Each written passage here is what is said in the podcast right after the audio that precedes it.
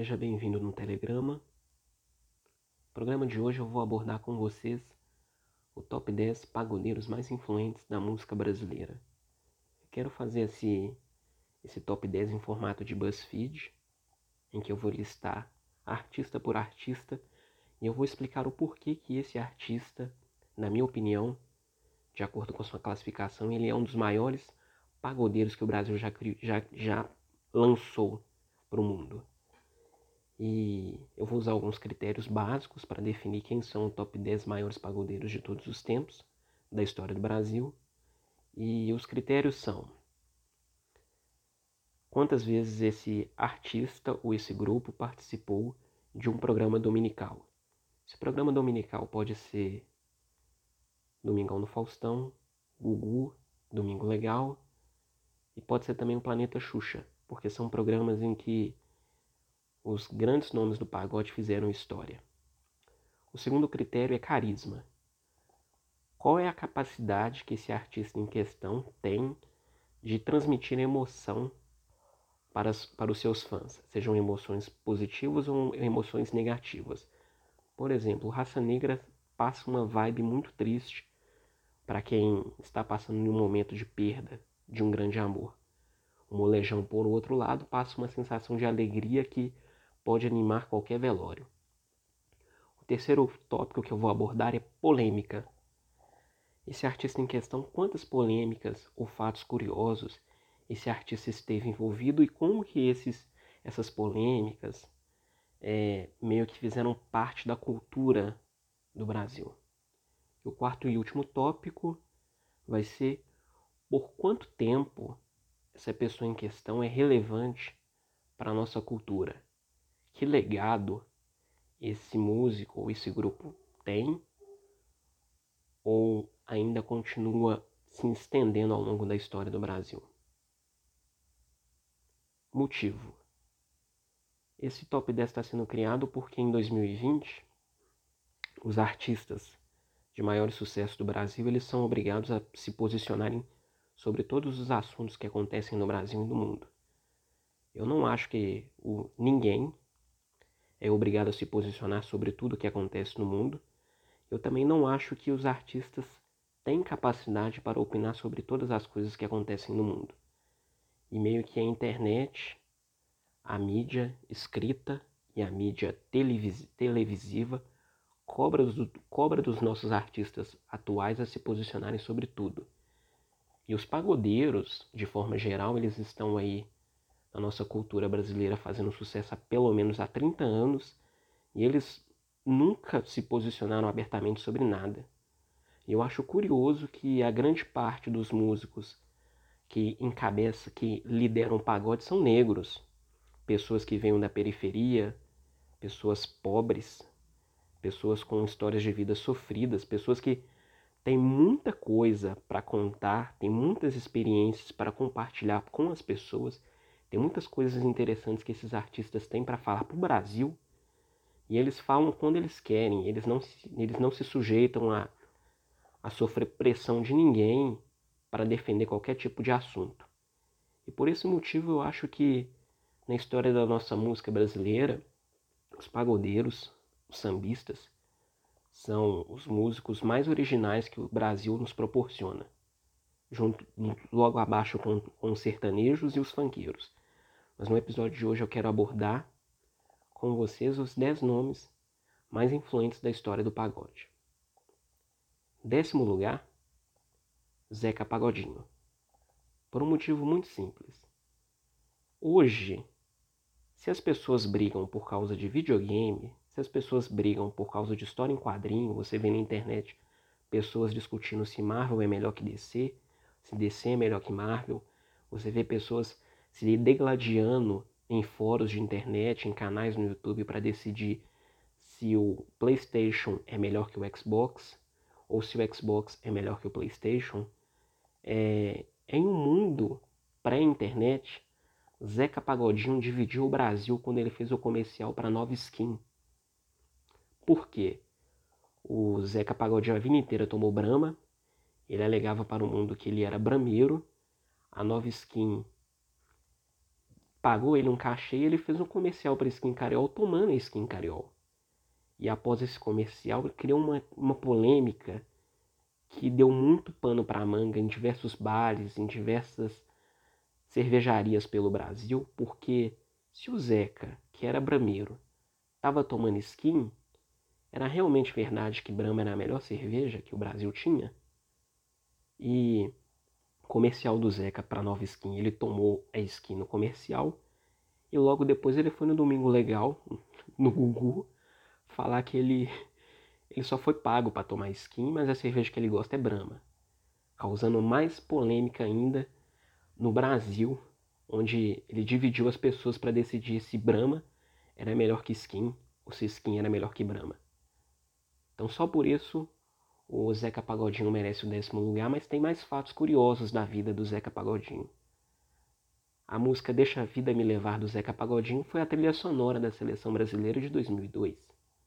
A cada vitória que aquela seleção comandada por Cafu, Roberto Carlos, Ronaldinho, Ronaldinho Gaúcho, Edmilson, Vampeta, Gilberto Silva, Marcos, Roque Júnior, a cada jogo que aquela seleção ganhava, no, na, nas entrevistas pós-jogo, você viu o Ronaldinho com o pandeiro na mão, tocando Deixa a Vida Me Levar, a Vida Leva Eu. Então, só pelo fato da música do Zeca Pagodinho ter sido a trilha sonora da seleção pentacampeã, já é um ótimo bom motivo para ele estar tá aqui nesse top 10. E outro fato curioso também do Zeca Pagodinho é quando teve aquela inundação lá no bairro de Xerém, Duque de Caxias, em que ele ajudou as pessoas da cidade que tinham perdido tudo naquela naquela chuva que provou um alagamento, que provocou uma enchente na cidade. Muitas pessoas perderam muitas coisas e o Zeca Pagodinho ajudou essas pessoas, porque o Zeca Pagodinho é uma pessoa da comunidade. E a gente vê até hoje memes do Zeca Pagodinho no Instagram, no Twitter, no YouTube, sobre o fato que ele bebe pra caramba e ele vai morrer bebendo eu não acho certo, porque alcoolismo é um problema, mas não deixa de ser engraçado. Então, por esses motivos, o Zeca Pagodinho está na décima posição do ranking. Nona posição está Xande do Harmonia do Samba. Como assim Xande? Xande não é axé? Olha, em diversas entrevistas, o Xande alega que o estilo do Harmonia do Samba é o pagode baiano, em que ele chama de swingueira então, se o Xande, que viveu assim no local de Salvador, fala que ele está tocando pagode baiano, não sou eu que vou contestar porque eu não moro na Bahia. Fatos que fazem o Xande ocupar o nono lugar. Xande casou com a Carla Pérez.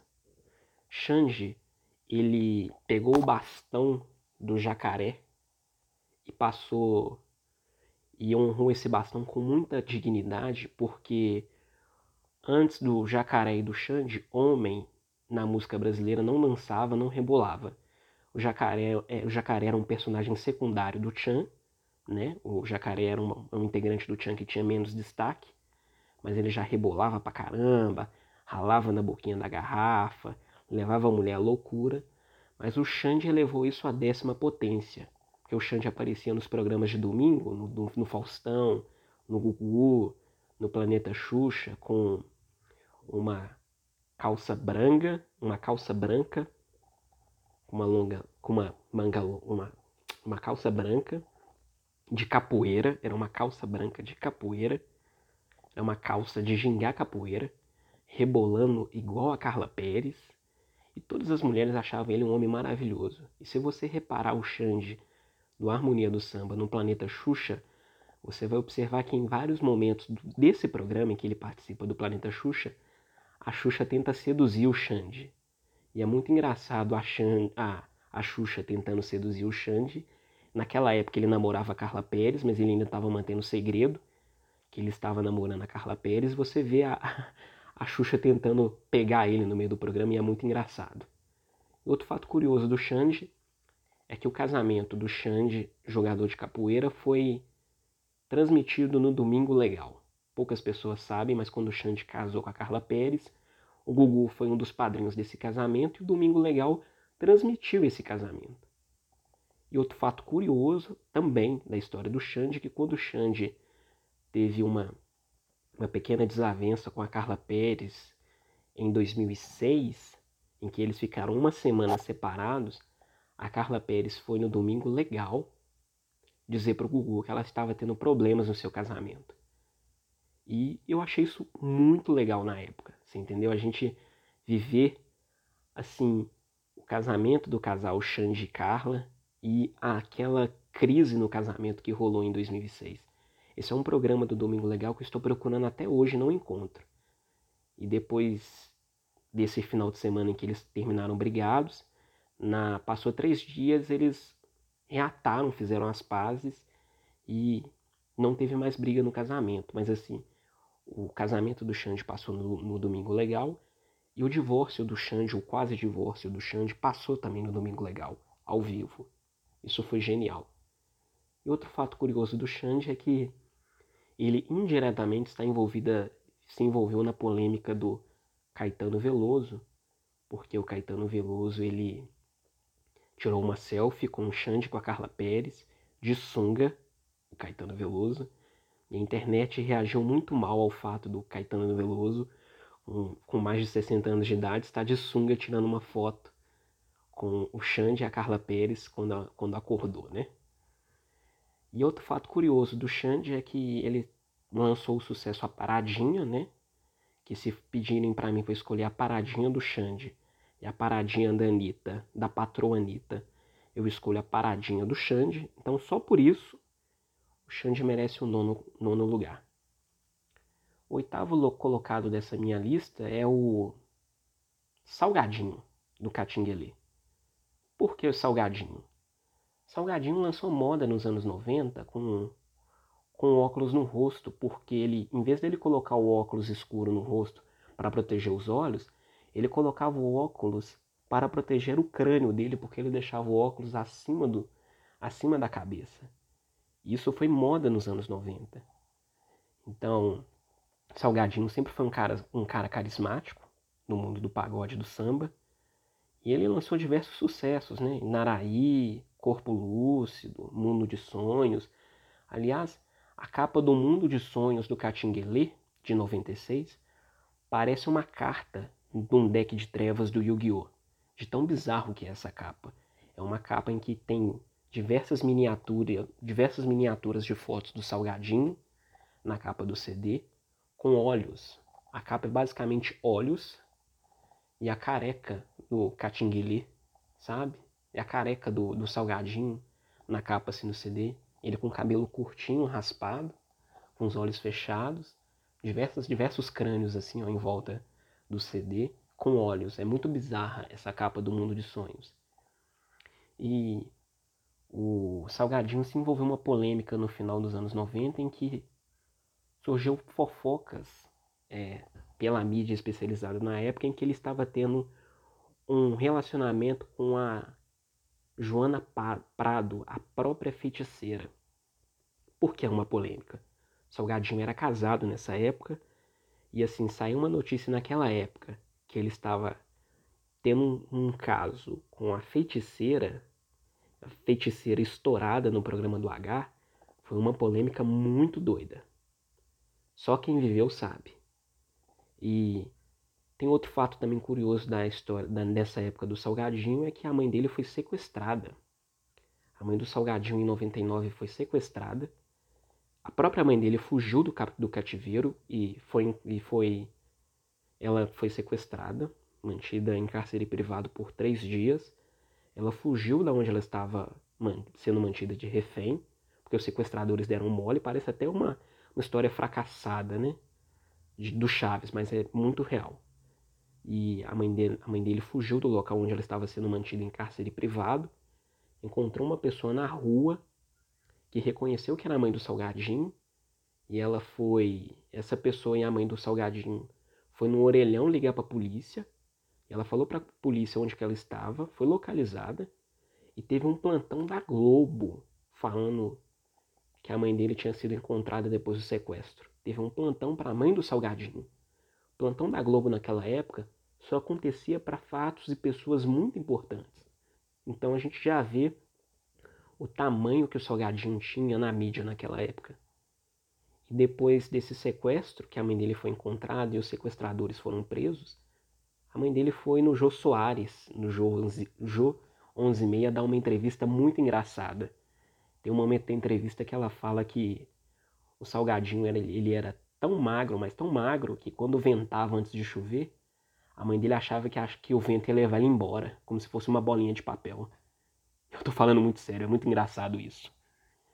E outro fato curioso que a gente tem que bater palma pro Salgadinho é que existe um mundo do. Existe um mundo antes do Salgadinho e depois do, do Salgadinho no cavaco. Porque o Salgadinho, ele, ele é um ótimo músico, ele tem uma capacidade ímpar no cavaquinho, ele toca muito, toca muito bem. E ele meio que popularizou o cavaquinho para as pessoas nos anos 90 e nos anos 2000. Então, assim, a cena do samba hoje, a cena dos cavaquinhos no Brasil, deve muito para o Salgadinho. Então, o Salgadinho é um cara muito foda. Entre o show do Salgadinho e da Manu Gavassi, eu nem preciso responder qual show que eu vou, né? Oitavo colocado, essa pessoa é o Vaguinho dos Morenos. O Vaguinho tá aqui porque nos anos 90 ele, ele fazia parte do grupo Os Morenos, que lançou dois clássicos geniais que foi Marrom Bombom e A Mina de Fé. Mas o Vaguinho está aqui porque ele se envolveu com a Solange, Solange Gomes na banheira do Gugu. Ele era casado, se envolveu com a Solange na banheira do Gugu teve um caso com ela e ela ficou grávida. O Domingo Legal cobriu o nascimento da filha do Vaguinho e da Solange Gomes. Os dois não casaram, não, não, não, não tiveram um relacionamento. E anos depois explodiu na mídia o fato que o Vaguinho não estava pagando a pensão da própria filha. Isso gerou muita polêmica, porque era um relacionamento fora do casamento, e ele não estava pagando a pensão da própria filha, que ele teve com, a, com uma das musas da banheira do Gugu. E assim, o, o Vaguinho, hoje ele é pastor de uma igreja e não faz parte mais dos Morenos. E quando o Belo foi preso, uma das visitas que o Belo teve naquele tempo que ele estava na cadeia foi os vaguinhos dos Morenos, quando ele já era pastor e ele foi pregar para o Belo. Então, só por esses por essas polêmicas e esses acertos e erros, o Vaguinho está na oitava posição. Então aqui a gente já teve Zeca Pagodinho, Salgadinho, Vaguinho. Qual que é o sétimo colocado? Vavá, cara metade. Vavá, ele nos anos 90 ele era considerado o sex symbol do pagode. O Vavá ele era visto na, nos anos 90 como o, o homem mais gato do pagode. Ele participava do Domingo Legal, do Faustão, do até mesmo programas da Ana Maria, da Ana Maria Braga, quando a Ana Maria Braga ainda estava na Record. Então, o Vavá era um homem muito requisitado. O Vavá tinha um irmão gêmeo, o Márcio, que era do grupo Desejos. Isso é muito engraçado, um cara ter um irmão gêmeo, mas já ser considerado gostosão e ter um irmão gêmeo que também tem uma, uma banda de pagode. E o Vavá, ele, ele gerou bons momentos na Fazenda. Então o Vavá está aqui por dois motivos. Porque ele era o sex symbol do pagode porque ele gerou bons momentos em dois reality shows. O primeiro reality show que ele gerou bons momentos foi A Casa dos Artistas. Vavá não chegou a fazer parte da Casa dos Artistas, mas a Mari Alexandre era namorada do Vavá e participou da primeira Casa dos Artistas. E a participação da Mari Alexandre na Casa dos Artistas, ela simplesmente chorava 24 horas por dia, porque ela não aguentava a encheção de saco do Alexandre Frota. E quando os, os participantes da casa iam conversar com o Silvio Santos, o Silvio Santos falava que ela estava chorando porque ela estava com saudade do Vavá. Porque naquela época ela namorava o Vavá, mas ela perdeu o contato com o Vavá para participar da Casa dos Artistas. Então todo episódio da Casa dos Artistas o Silvio Santos zoava a Maria Alexandre porque ela estava sentindo falta do Vavá. Indiretamente, o Vavá ele participou é, dos acontecimentos das, da Casa dos Artistas 1. E quando o Vavá participou da Fazenda, acho que ele participou da Fazenda 5, foi da Fazenda 5, ele teve diversas brigas e desentendimentos com a Viviane Araújo, mostrando um cara muito rabugento e muito chato. Mas foi muito legal a gente ver o, o sex symbol do pagode, aquele cara simpático, aquele cara gentil, aquele cara doce, ser uma pessoa muito insuportável para se conviver. Isso também foi muito legal. Ele relacionou com a Maria Alexandre por cerca de seis anos e depois, depois que, que os dois terminaram, a Maria Alexandre meio que conheceu o Fábio Júnior e foi casar com ele, foi ter filho com ele, foi construir uma vida com ele. Mas se você pegar a história da Maria Alexandre, vai estar lá relacionamentos Vavá e Fábio Júnior, né? O melhor dos dois mundos. O melhor do pagode e o melhor das músicas românticas. Né? Dois galãs, cada um em seu universo. A Maria Alexandre é uma mulher foda.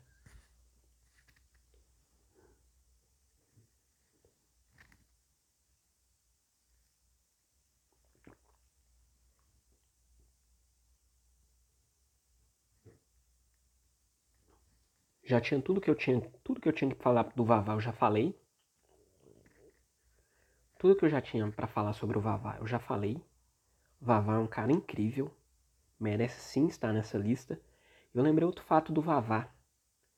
Duas semanas antes do Gugu morrer, saiu uma notícia na mídia dizendo que o Vavá alegou que as pessoas acreditavam que ele era namorado do Gugu porque ele participava todo final de semana do Domingo Legal, devido ao contrato que ele tinha com a gravadora dele, que ele tinha que aparecer em programas de televisão, e ele chegou até perder um aniversário dele para participar do Domingo Legal.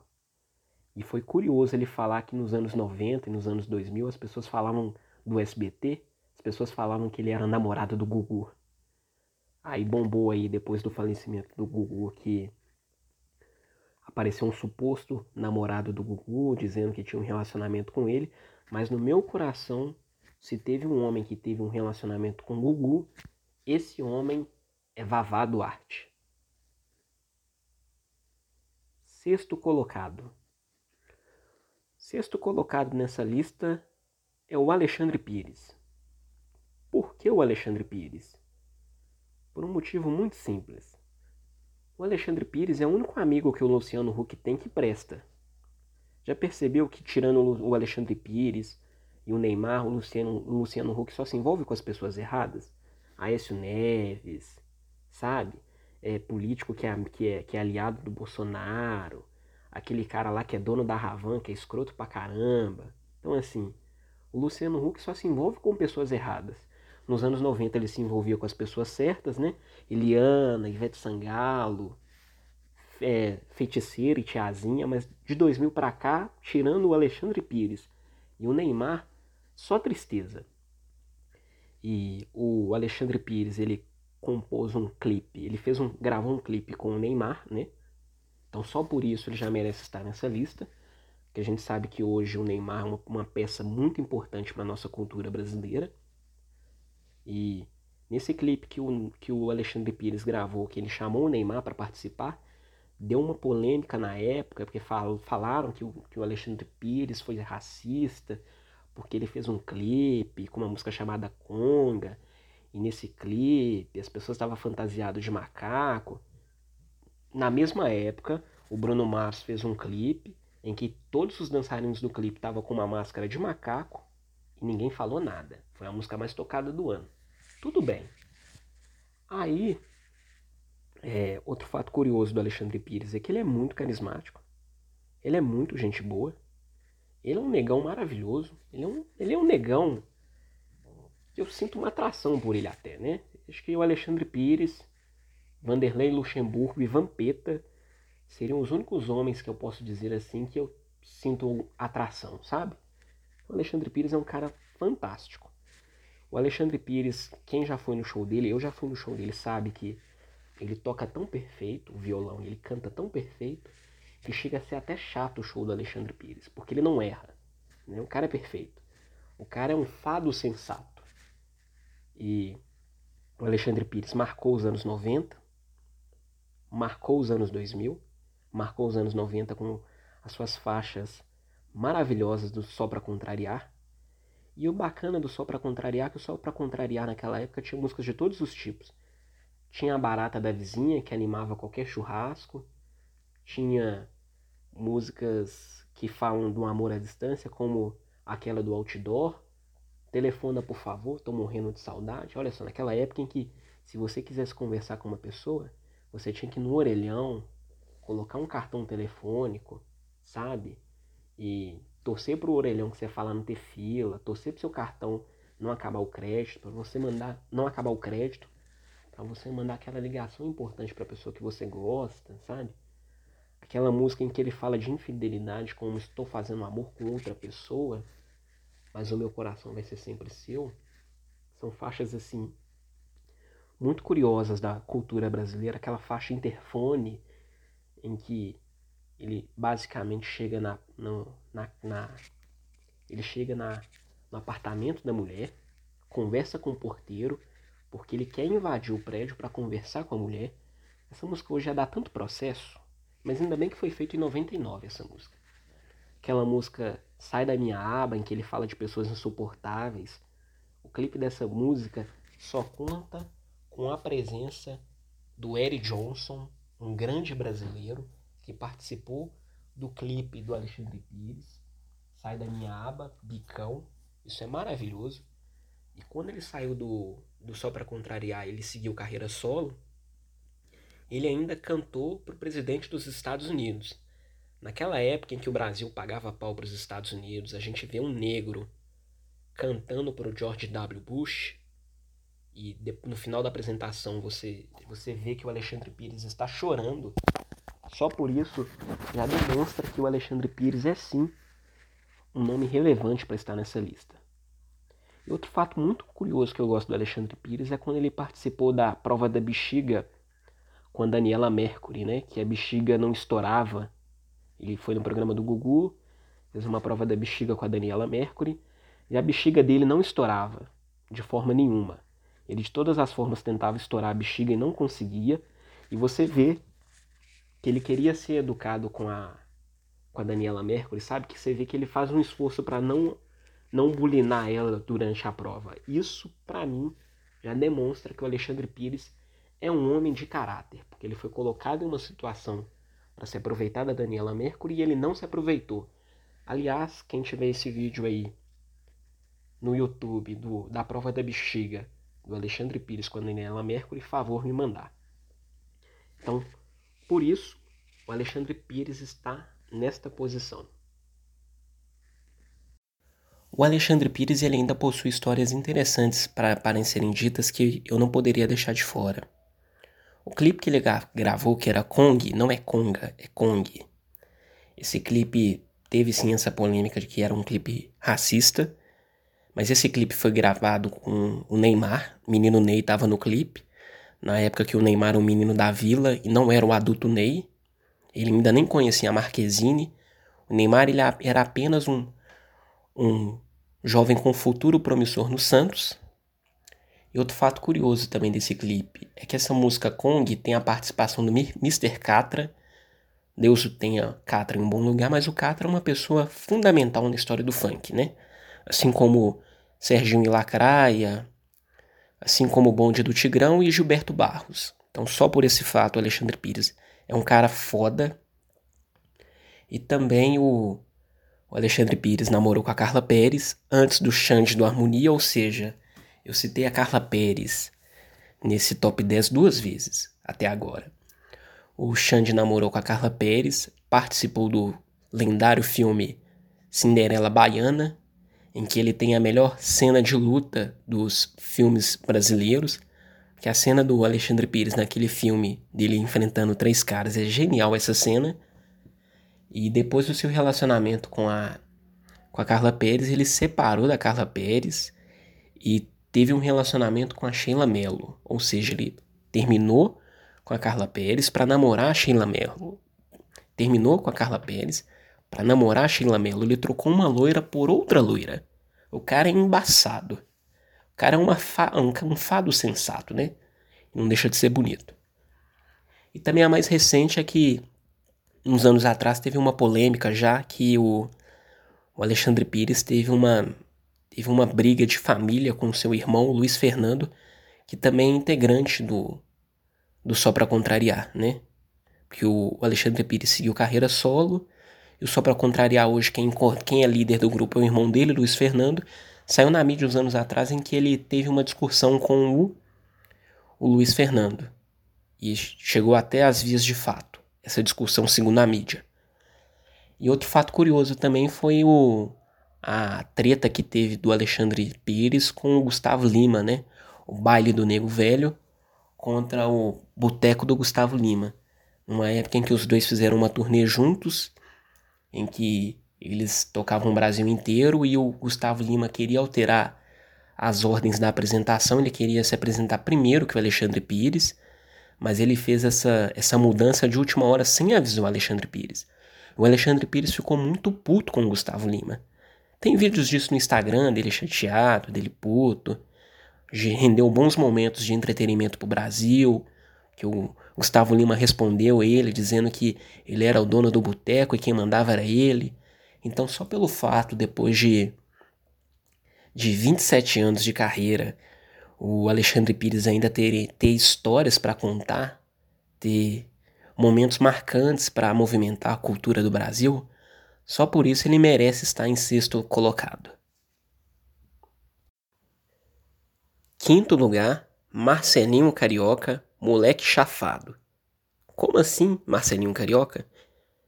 Marcelinho Carioca, ele é basicamente um dos maiores ídolos da história do Corinthians, daquele Corinthians vitorioso dos anos 90, né, de 94, 95, 98, 99, 2000, 2001.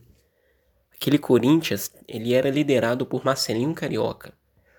Mas, além do Marcelinho Carioca ser o, o antecessor do menino Ney, porque se teve alguém que movimentou o Brasil nos anos 90 no entretenimento foi Marcelinho Carioca, Romário e Edmundo, foram esses três. E na, nessa época, para mim, o Marcelinho Carioca, ele era o antecessor do Neymar, o que o Neymar faz hoje é duas vezes mais do que o Marcelinho Carioca fazia nos anos 90. Nos anos 90, o Marcelinho Carioca era um cara muito polêmico. Até aí tudo bem. Mas, tirando o fato que ele jogava muita bola, o Marcelinho Carioca ele montou um grupo, o primeiro grupo de pagode gospel na história, o Divina Inspiração. O Divina Inspiração era o grupo que tinha a participação do Amaral, o Coveiro, então só por isso merece estar aqui porque além de ter o Marcelinho Carioca, temos Amaral Ocoveiro. Amaral Ocoveiro é um dos grandes nomes do futebol brasileiro nos anos 90. E recentemente o Amaral ele foi, segundo, segundo boatos, ele foi contratado pelo pai do Neymar, o Neymar pai, contratou o Amaral, o coveiro, para quebrar o tornozelo do neto em uma partida beneficente em que se o Amaral fizesse isso, o Ney Pai pagaria o Amaral o Coveiro cerca de 500 dólares. Como o dólar em 2020 está 5,80, ou seja, o Ney Pai queria deixar o craque Neto invalidado, e se, o e se o Amaral fizesse isso, o Amaral ia ser milionário de novo. E só pelo fato do Divina Inspiração liderado pelo Marcelinho Carioca ter uma personalidade tão marcante como a do Amaral Coveiro, já seria o suficiente para o Marcelinho Carioca ocupar a quinta posição. Mas o Marcelinho Carioca tem mais fatos interessantes, porque o Marcelinho Carioca ele montou o Divina Inspiração, que é o primeiro e único pagode, grupo de pagode gospel da história do Brasil. Esse grupo fez muito sucesso. E esse grupo, além de fazer muito sucesso, é uma tremenda de uma picaretagem, porque quem cantava nesse grupo era o Marcelinho Carioca, mas ele usava playback, ele não cantava ao vivo, porque ele não sabia cantar. E esse grupo fez muito sucesso, ele chegou aí no programa de Eliana, quando Eliana já estava na Record, ele chegou aí na Hebe Camargo, ele chegou aí no Faustão. Esse grupo vendeu um milhão de cópias e esse grupo teve uma duração meteórica porque durou cerca de dois, três anos. E no fim desse grupo, os outros, os, os restantes, os membros remanescentes desse grupo, eles eram pessoas da igreja E uma das pessoas do grupo entrou na justiça contra o Marcelinho Carioca, alegando que no tempo que o, em que o grupo do, em que o grupo existiu, o Marcelinho Carioca não pagava o cachês dos shows para essas pessoas. Então, só pelo fato desse grupo ter Amaral Coveiro, ter Marcelinho Carioca, moleque safado, ter acabado e ter essa história que o Marcelinho não pagou o cara que tava no grupo dele.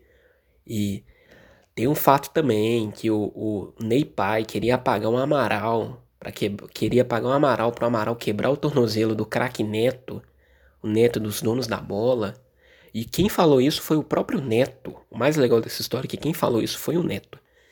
E tirando o fato que o Marcelinho Carioca ganhava o Paulistão, quebrando, dando tapa na cara do, dos jogadores, quebrando as pernas dos jogadores e jogava pra caramba. Quando era falta na, na grande área, a torcida do Corinthians já gritava gol, porque o Marcelinho Carioca é o maior batedor de falta de todos os tempos. Fato.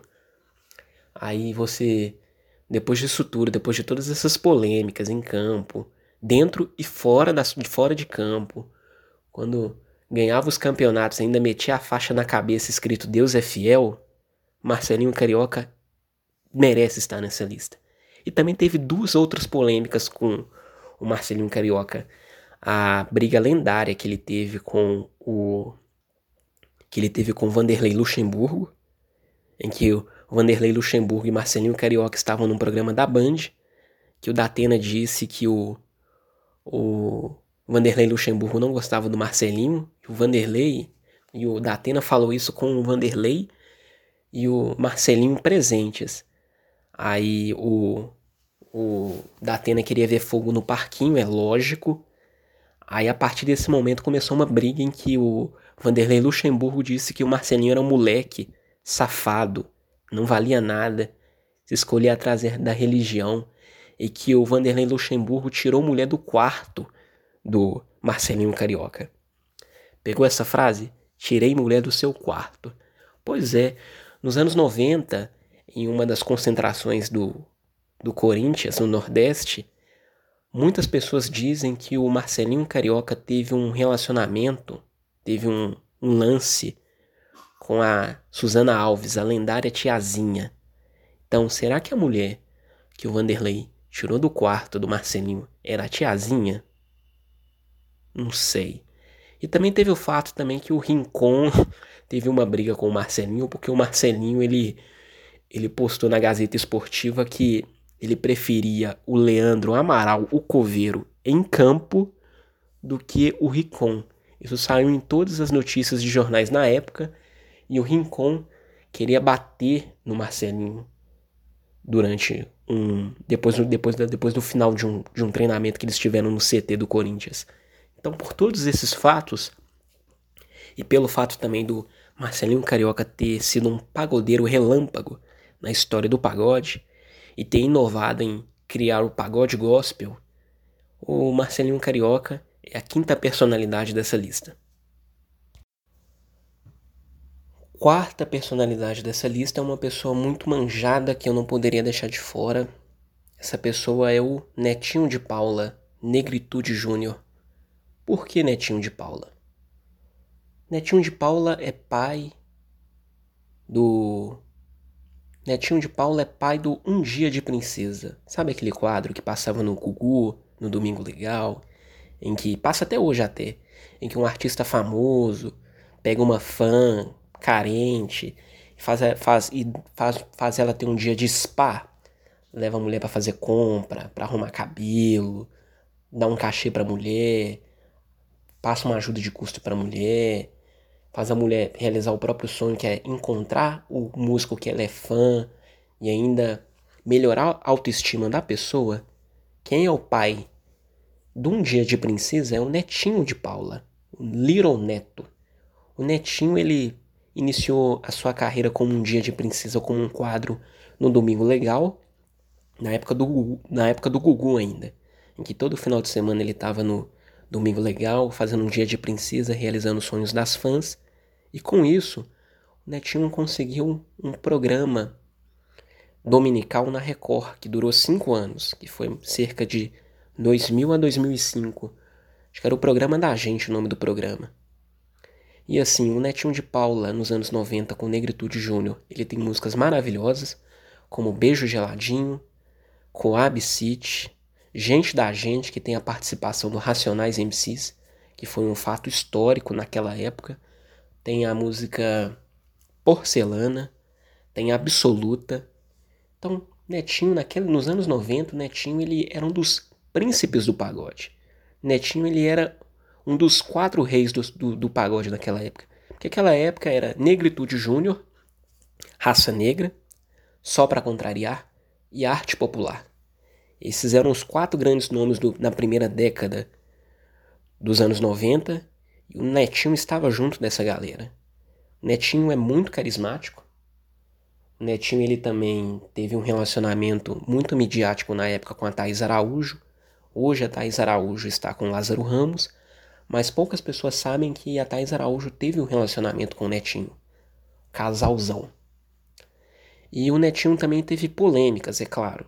O Netinho ele teve uma acusação de violência doméstica em uma esposa que ele teve em 2005, onde apareceu a infelizmente apareceu uma imagem da ex-mulher dele agredida por ele ele recebeu, ele foi muito condenado na época por causa disso.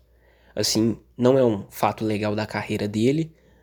Eu não acho certo bater em mulher em forma alguma. Acho que não é certo bater em ninguém em nenhum tipo de situação, né? Mas na época em que ele teve teve essa polêmica, ele teve meio que uma mancha na carreira dele. Ele foi muito criticado na época, chegou a perder o programa que ele tinha na Record com razão, não tiro razão dele ter sido prejudicado nessa época, porque nessa época ele vacilou e vacilou muito feio. E também ajudou, assim, querendo ou não, esse, esse episódio colocou em pauta sobre a violência da mulher que as mulheres sofriam no Brasil e que era meio que que meio que era subnotificado na, naquela época pelo Brasil as violências contra a mulher e a violência familiar. Um episódio triste na carreira do Netinho, polêmico que aconteceu, que marcou muito a carreira dele, não de forma positiva. E também o Netinho também teve uma polêmica com o repórter Vesgo do Pânico na TV, em que ele deu uma, uma ele teve uma, uma entrevista com o repórter do Pânico. Ele se irritou com uma das brincadeiras que o Vesgo teve e deu um soco na cara do, do Vesgo. Isso também pegou muito mal porque foi próximo à época em que ele teve ele teve aquela teve, teve aquela acusação de violência contra a mulher, que realmente era verdade, que ele tinha agredido a, a ex-esposa dele. E hoje o Netinho ele é um cara que ele faz de tudo. Assim, como ele foi uma, uma pessoa que se envolveu diretamente com violência contra a mulher, sendo um agressor, atualmente o Netinho ele é um cara que ele você vai no Twitter dele, ele sempre agradece, sempre homenageia as mulheres no Dia das Mulheres, ele sempre ele nunca foge nas entrevistas dele sobre o que, que aconteceu. Ele não. Quando ele fala o que aconteceu, você não vê ele tentando se justificar, você não vê ele tentando passar pano para o que ele fez. Então, assim, fez merda. Fez merda e admite que fez a merda, eu acho que é melhor do que você fazer a merda e fingir que não tá acontecendo nada. Mas tirando esse fato, o Netinho é um cara carismático, é um cara maravilhoso.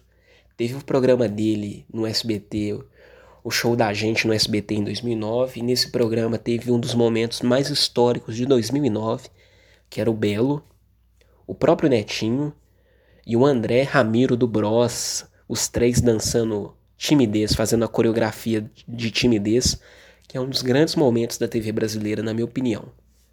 E por todos esses fatos, polêmicas e feitos, o Netinho ocupa a quinta posição do ranking.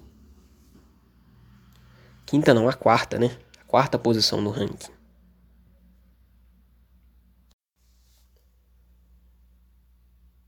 Terceira posição no ranking é ele, Dodô Pichote. Por que Dodô Pichote? Motivo muito simples. Dodô do Pichote é extremamente carismático. Dodô do Pichote, ele é um cara humano. O Dodô do Pichote, quem já foi no show dele sabe que quando ele canta uma música que nenhum fã conhece, sabe o que ele fala? Se você não conhece a música, mexe a boca, porque vai gravar, vai filmar, só para fingir que vocês sabem cantar a música. Precisa cantar não, precisa saber não, mas só finge que vocês sabem a música. Tem alguém mais brasileiro no pagode que o Dodô? Eu acredito que não. Outro fato curioso do Dodô é que quando ele foi no programa da Regina Casé, o Esquenta, ele encontrou uma, uma fã do Pichote que sofreu um acidente de carro e ficou em coma por muito tempo. E quando ela voltou do coma, ela ficou, ela perdeu a voz. E no hospital estava passando Pichote no rádio, estava passando Pichote na televisão, no Faustão. E quando começou a tocar uma música do Pichote, porque o Pichote estava lá, a mulher começou a falar. Então, assim, isso foi genial, porque você vê o encontro do Dodô com essa fã no programa do Esquenta e você vê o Dodô chorando de emoção. E essa foto do Dodô chorando de emoção é quando você pausa a, a, a cena do Dodô chorando. É uma imagem tão engraçada porque você não sabe se ele está chorando de alegria ou se ele está chorando de tristeza quando você tira essa imagem do contexto. E eu uso essa foto do Dodô como meme. Então, por esses fatos, só por isso o Dodô merecia o terceiro colocado, mas tem mais fatos curiosos da vida do Dodô. O Dodô na banheira do Gugu, tem um vídeo aí na internet em que o Dodô no início da carreira do Pichote foi na banheira do Gugu, né? Participar da banheira do Gugu, porque era tradição, todo domingo é, os cantores da época participavam da banheira do Gugu. E você vê o Dodô cantando uma música do Pichote antes de entrar na banheira, de sunga, todos os membros do Pichote de sunga cantando a música, é muito engraçado. É muito engraçado. E ele levou aquilo como. E ele levou esse momento com muita naturalidade e espontaneidade. Dodô representa o Brasil em sua essência. Outra coisa que eu gosto do Dodô é que ele sempre muda de estilo. No início da carreira do Pichote você vê ele com umas calças futuristas, boca de sino, Aí depois, nos anos 2000, ele cortou o cabelo, passou a máquina 1 no cabelo todo. Aí depois ele fez dread. Aí no DVD de 15 anos do Pichote, que foi o auge do Pichote, ele lançou o corte Gohan adolescente enfrentando o céu, Super Saiyajin 2. Esse, esse corte de cabelo do Dodô é genial. Dodô ele é um cara que ele sempre muda de aparência, ele nunca consegue se contentar com a aparência que ele tem. Outro fato curioso do Dodô é que, se você já viu o programa Ídolos ou Astros do SBT, você repara que o Arnaldo Sarcomani é um cara muito rabugento nesses programas. Mas um dos produtores da carreira do Dodô no Pichote foi Arnaldo Sarcomani. Aí você imagina a interação do Dodô, um cara super espontâneo, super da zoeira, super gente boa, tendo que trabalhar com uma pessoa rabugenta como Arnaldo Sarcomani. Eu pagaria meu salário para ver um vídeo do Arnaldo Sarcomani e do Dodô interagindo em um estúdio. E outro fato curioso também da vida do Dodô é que ele imortalizou o segurança João Paulo no aniversário da Rádio Portuguesa. É um vídeo na internet que tem no, que tem no YouTube em que o Pichote foi contratado na festa de aniversário da Rádio Portuguesa, em que o Dodô tá cantando a música O Amor Não Tem Culpa. E tem um tem um segurança João Paulo que ele tá no que ele tá fazendo a segurança do show, sabe? E o Dodô repara que o cara tá cantando as músicas do Pichote, o que que ele faz? Ele põe o cara, dá o um microfone pro cara, pro cara cantar a música. Aí o chefe do cara chega na hora e rouba o microfone do cara e passa pro Dodô. O Dodô desce do palco, ele encontra com segurança e canta O Amor Não Tem Culpa junto com segurança, zoando o chefe do cara. Esse foi um dos grandes momentos, assim, de 2015, 2016, porque viralizou isso que o Dodô fez. Foi muito divertido. Não sei se o João Paulo perdeu o emprego depois disso, mas foi um dos grandes momentos do, da década de 2010 a 2019. Essa década, os anos 10, foi um dos grandes momentos dos anos 10, na minha opinião, e o Dodô merece ser o terceiro colocado por quê? Além de todos esses fatos. Se vocês repararem, o Pichote ele surgiu em 1995. E de 1995 a 2020, o, a cena do pagode teve altos e baixos. Nos anos 90 foi o auge, Os anos 2000 o pagode respirou por aparelhos e no final da década dos anos 10 o pagode meio que voltou a ter uma certa relevância na música popular brasileira. Mas nos anos 2000, enquanto o pagode respirava por aparelhos e vários grupos entraram em hiato, foram desmontados, vários grupos deixaram de existir, o Dodô do Pichote, ele levou o pagode nas costas. Assim, todos os anos, todos os anos, de 95 a 2020, a cada um ou dois anos o Pichote lançou uma música de sucesso. É, 95 foi Brilho de Cristal, 97 foi Beijo Doce, 2001 foi O Amor Não Tem Culpa, Fã de Carteirinha, 2002 foi Pira, aí 2008 eles lançaram um DVD de 15 anos com a música Insegurança, Mande um Sinal, aí depois eles, eles lançaram agora a música Nem de Graça, sabe? Então assim, o Dodô do Pichote ele sempre, sempre durante todos esses anos, ele foi um, um dos principais grupos relevantes para o pagode. E durante a história do Pichote, o Pichote foi, foi perdendo membros durante os anos, mas o Dodô nunca deixou a peteca cair. Então, levando em conta a espontaneidade do Dodô, a alegria, a simplicidade, o carisma e os sucessos, a aparência, a troca de, de aparência, para mim, Dodô do Pichote é o terceiro maior pagodeiro de todos os tempos. Segundo lugar. Segundo lugar é ele. Anderson Leonardo Molejão. Por que o molejão? É por um motivo muito simples. Molejo é melhor que Beatles. Você já foi em um churrasco de família Tocou molejo e viu alguém triste, chateado ou puto porque colocou molejo? Não. Vai num churrasco de qualquer família brasileira e bota Beatles no rádio. Alguns vão gostar, outros vão achar uma porcaria e muitos vão ficar com raiva. Esse sentimento de revolta e tristeza e desânimo não vai acontecer se você tocar molejão. Logo, molejo é melhor que Beatles. Simples assim. Tirando o fato do molejo ser melhor que Beatles, o molejo é um grupo da zoeira, velho. Molejo tem o Anderson Leonardo, tem o Andrezinho, todos os integrantes do, do molejo têm carisma. E outro fato curioso do molejo é que tem músicas assim que conta de tudo. Você tem brincadeira de criança, você tem a dança da vassoura, você tem cilada. É uma cilada, Bino. Você tem todos os tipos de música do, do molejão. Tem Vou Voltar pra Sacanagem.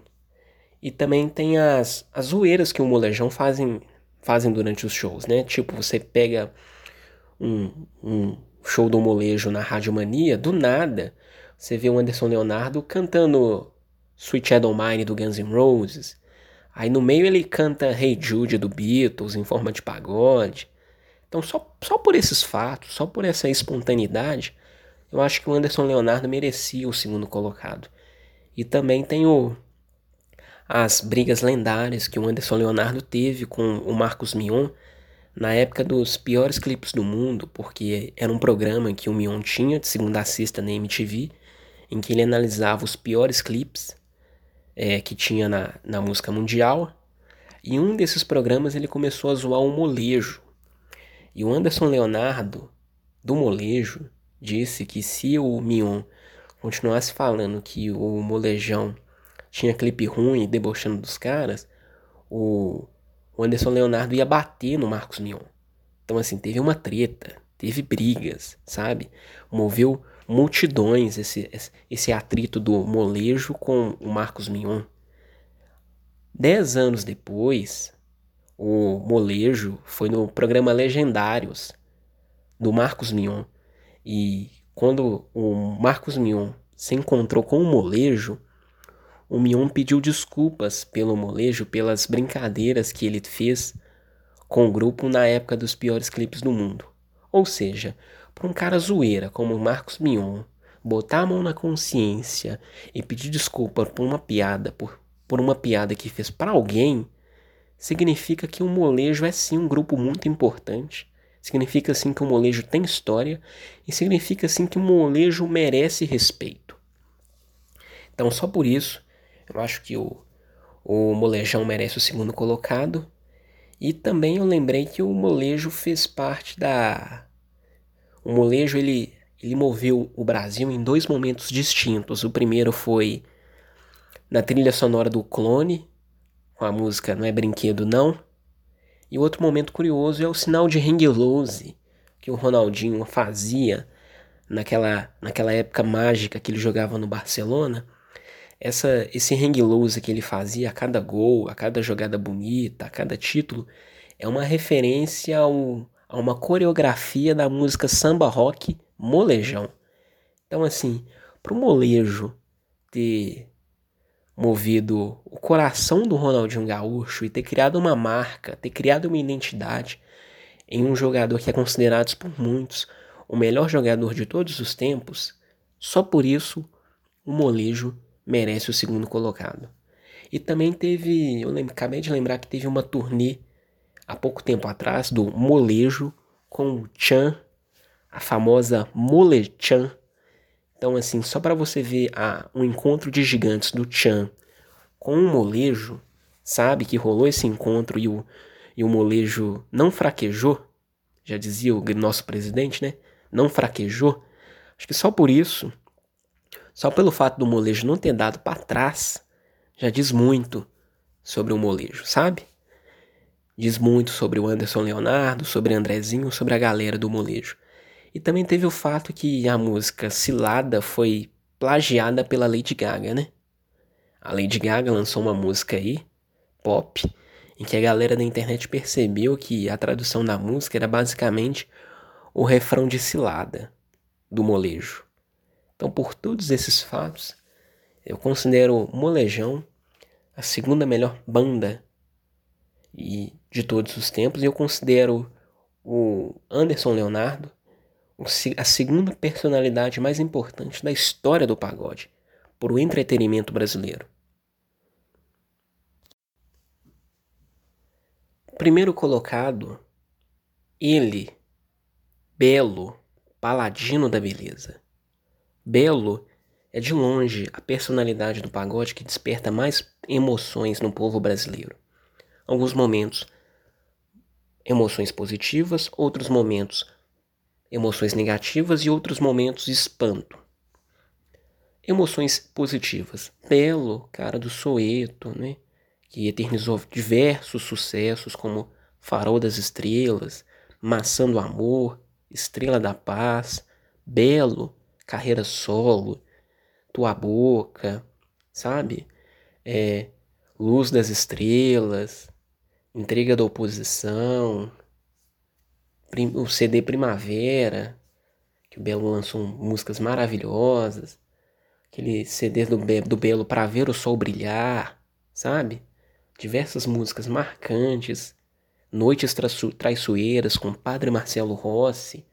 Belo tem músicas cativantes, Belo tem uma voz única, Belo tem uma aparência distinta porque ele é chamado de belo, mas não é todo mundo que concorda que o belo é belo. E eu lembrei que um dos grandes momentos do belo para mim na internet foi a página no Facebook O Mundo é Belo. Era basicamente uma, uma página no Facebook em que o autor da página era um fã do Belo, em que botava fotos do Belo em, diversas, em diversos, diversos acontecimentos do Brasil e do mundo, dizendo que esses acontecimentos aconteceram com a bênção do Belo, o paladino da beleza. Essa página existe até hoje. Infelizmente, o dono dessa página não posta mais, mas tem diversos momentos engraçados nessa página. Belo também desperta ira, né? Quando o Belo Belo separou da Viviane Araújo, muitas pessoas não reagiram bem ao término dessa relação e quando o Belo começou a ter o seu relacionamento com a Graciane Barbosa, e surgiu boatos na mídia que o Belo traiu a Viviane Araújo com Graciane Barbosa, muitas pessoas assim ficaram revoltadas com o Belo. Basicamente eu Até hoje não superei o término do casal Belo com Viviane e eu prefiro o Belo com a Viviane. Mas isso é conversa para outro vídeo, para outro podcast. Se o Belo quer namorar uma mulher que parece o Optimus Prime, escolha do Belo. Corpo dele, regras dele. Eu, particularmente, sou fã da Viviane Araújo até hoje. E continuando nas emoções negativas que o Belo desperta no, no imaginário brasileiro, tem o fato que quando a Viviane foi convidada para participar da Fazenda, o Belo tentou legalmente proibir que ela citasse o nome dele durante a participação dela no programa. Claramente a justiça negou esse pedido do Belo, mas esse pedido foi feito pelo Belo. Então daí você vê como que o Belo em alguns momentos pode ser vilão mesmo com o nome de Belo. E quando a Viviane Araújo ganhou a Fazenda 5, o Belo começou a postar vídeos, na, começou a postar fotos na internet, dando a entender que ele estava curtindo um cinema com a, com a esposa dele, a Graciane Barbosa. Outro fato curioso do Belo é que quando ele saiu do Soeto para seguir carreira solo, segundo o Denilson Show, existia uma cláusula no contrato que se o Belo saísse do Soeto para seguir carreira solo, o Belo deveria pagá-lo cerca de um milhão de reais, devido à quebra de contrato. E segundo o Denilson Show, até hoje o Belo não pagou essa dívida que o Belo deve para ele. Então o Denilson Show ele zoa a todo momento o Belo, dizendo que o Belo é caloteiro, que o Belo deve ele, que o Belo que o Belo é mau caráter, que o Belo não paga. Isso, assim, as partes, as emoções negativas que o Belo gera no imaginário popular. E também em alguns momentos o Belo gera espanto. Quando o Belo teve um, uma escuta telefônica liberada no Fantástico, dizendo que ele tinha envolvimento com tráfico de drogas. O Belo chegou a ser preso, passou alguns anos na cadeia, e nessa época que ele foi preso, quem estava do lado dele foi apenas a Viviane Araújo, não abandonou ele, visitava ele na cadeia, sabe? E assim, teve um momento na cadeia que o Belo surtou, que o Belo entrou em depressão porque ele ficou preso, porque ele estava preso e tinha um risco da carreira dele ser arruinada. E assim, o que causou espanto foi o Faustão no programa dele, quando, quando essa acusação do Belo, que ele tinha envolvimento com tráfico de drogas.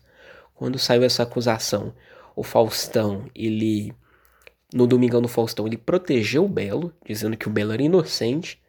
Aí cerca de poucos dias depois, de acho que uma semana depois, eu não sei se foi no mesmo programa, no final do programa, ou se foi na semana seguinte, mas pouco tempo depois o Fantástico sol, divulgou para a mídia o áudio do Belo é, conversando com supostamente traficantes do Rio de Janeiro. Eu tô falando supostamente porque eu não li o processo do Belo, sabe? A dívida do Belo, a pena do Belo já foi já foi julgada, o Belo já pagou a, já pagou a pena, tá solto, tá em liberdade, mas essa polêmica na carreira do Belo, assim, causou um certo espanto é, na carreira dele, mas o Belo deu a volta por cima.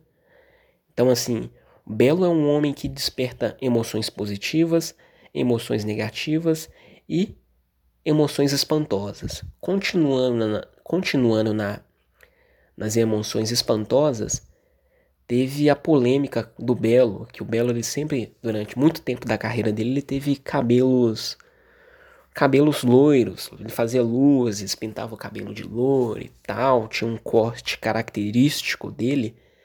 E teve, teve, acho que foi em 2014 para 2015, que ele lançou a moda de dreads. Ele, ele abandonou o cabelo loiro e fez dreads no cabelo. E assim, isso causou espanto e polêmica para muitas pessoas. Aí depois de muitos anos de carreira, o Belo ele fez um tratamento dentário e um clareamento nos dentes, que ficou com um sorriso perfeito. Aí muitas pessoas zoaram a aparência do Belo dizendo que realmente ele tinha ficado belo. Então assim, o Belo ele desperta todos os tipos de emoções na cultura brasileira, emoções positivas, emoções negativas, situações espantosas. Acabei de lembrar que tem um meme do Belo, tem um meme do Belo, da Graciane Barbosa fazendo massagem com ele, sabe? Dele deitado assim numa prancha e ela fazendo massagem nele. É outro momento marcante da história do Belo e do imaginário popular.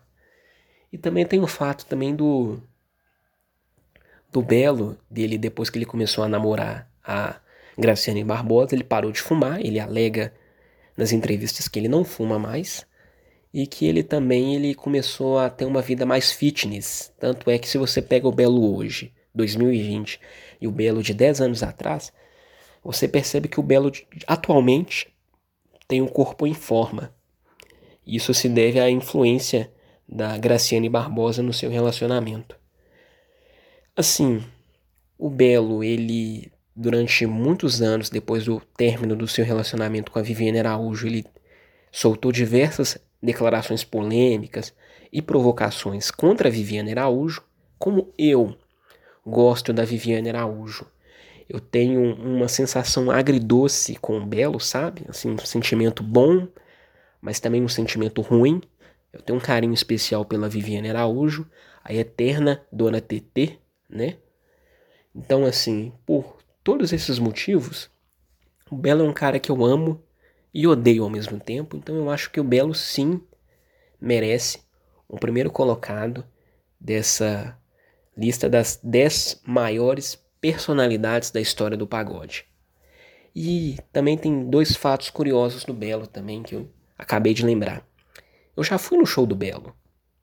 E quando eu fui no show do Belo, é, eu estava próximo ao palco e o Belo ele estava cantando. Eu sou pagodeiro, lógico. O Belo estava cantando e estava apontando o dedo, sabe, para mim. Estava apontando o dedo e do jeito que ele apontou o dedo, parecia que ele estava apontando o dedo para mim, cantando olhando para mim e também tinha uma morena do meu lado que eu não conhecia, sabe, que não, não tava comigo, que também estava tava próximo, sabe, de mim.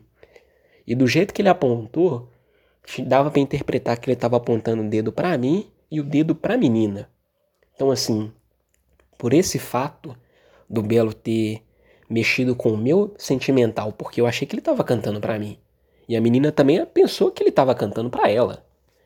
Por esse jogo de manipulação que o Belo faz com seus fãs, o Belo sim merece estar na primeira posição eu também lembrei o projeto do Belo com os Gigantes do Samba, em que reuniu ele, Luiz Carlos do Raça Negra e o Alexandre Pires, a trinca do pagode. Foi um projeto encabeçado pelos três, em que, no meio do projeto, o Belo foi expulso do projeto porque o Belo atrasava para participar de ensaios, faltava dos shows. Aí o, o Luiz Carlos e o Alexandre Pires decidiram tirar o Belo do projeto. Então você vê os tipos de reações que o Belo pode gerar, até mesmo para quem convive no mundo do pagode. E outro fato curioso que eu acabei de lembrar é que sabe esse show que eu fui no show, sabe esse show do Belo que eu fui? Eu vou colocar para vocês a, o tema de encerramento no final desse programa do desse show do Belo. O tema de encerramento do show do Belo é sensacional porque me lembra uma faixa do Superstar Soccer do Super Nintendo. Sabe, uma faixa de abertura de um jogo de futebol do Super Nintendo. É uma faixa sensacional.